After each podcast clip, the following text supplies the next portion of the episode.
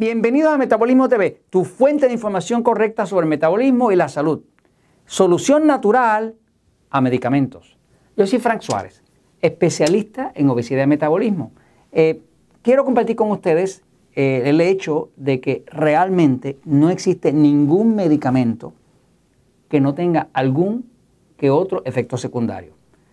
No importa lo que usted oiga sobre eso, no es verdad. Todos los medicamentos tienen uno que otro, muchas veces varios, efectos secundarios.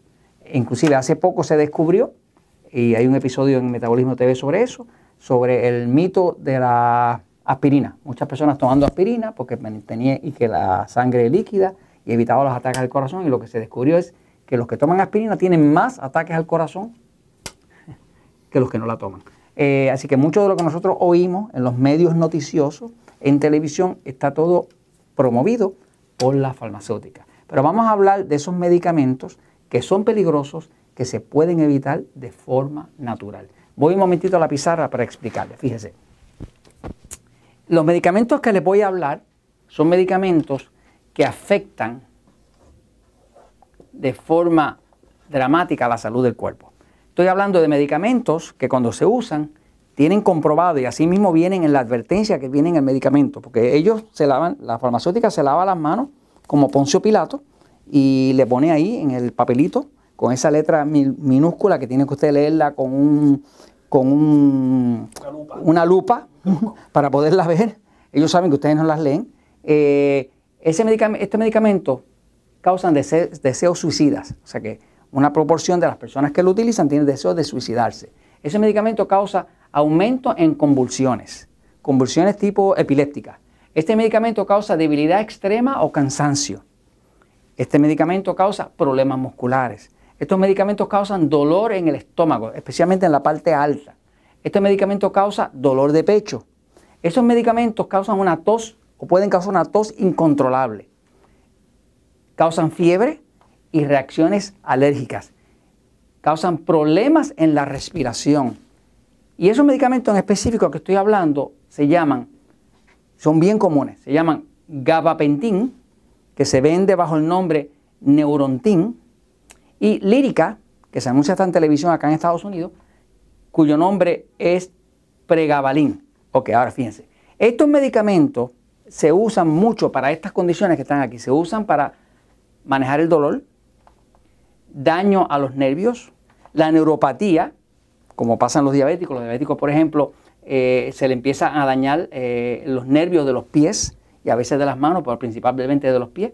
Eh, la fibromialgia, que es una condición de un dolor fibro, del griego quiere decir músculo, y mialgia quiere decir dolor, así que es un dolor intenso en los músculos y es una condición que tiene mucho que ver con el dolor muscular fuertísimo y tiene mucho que ver con el tema de la tiroides. Las personas que tienen problemas de tiroides empiezan a tener fibromialgia.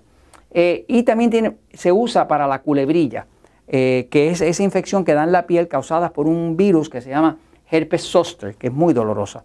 Eh, y se usa mucho para los pacientes diabéticos, que son los que más inflamación tienen y más dolor tienen en el cuerpo. Así que este, para eso que se usa. Ahora, ¿qué pasa? Que estos medicamentos producen todo esto y cuando usted va al sitio de la FDA, de la Food and Drug Administration, de la Administración de Drogas y Alimentos de Estados Unidos, va a ver que hay un sistema donde se reportan los eventos que han habido con esos medicamentos. Va a ver que estos dos son de los que más eh, reportes tienen.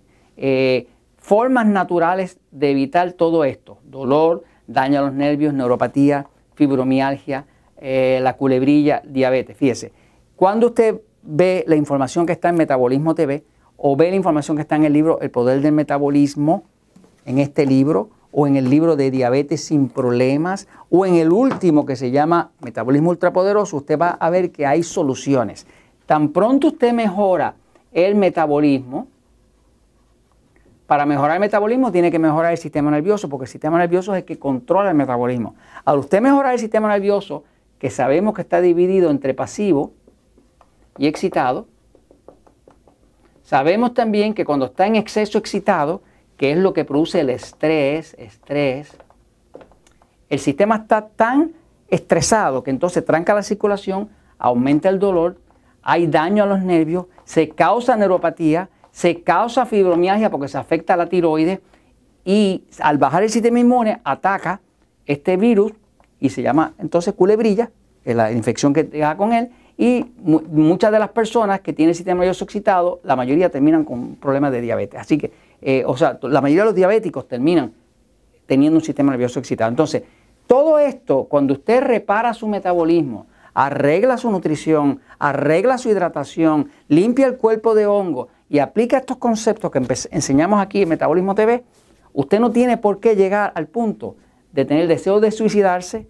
o, aumentos en convulsiones y nada de eso. Porque simple y sencillamente cuando usted repara su metabolismo como papá Dios no hace porquerías y el cuerpo no está mal hecho, yo he llegado a la conclusión después de 20 años haciendo esto, que el único problema que tiene el cuerpo, el único, el único defecto, es que a veces tiene un dueño ignorante.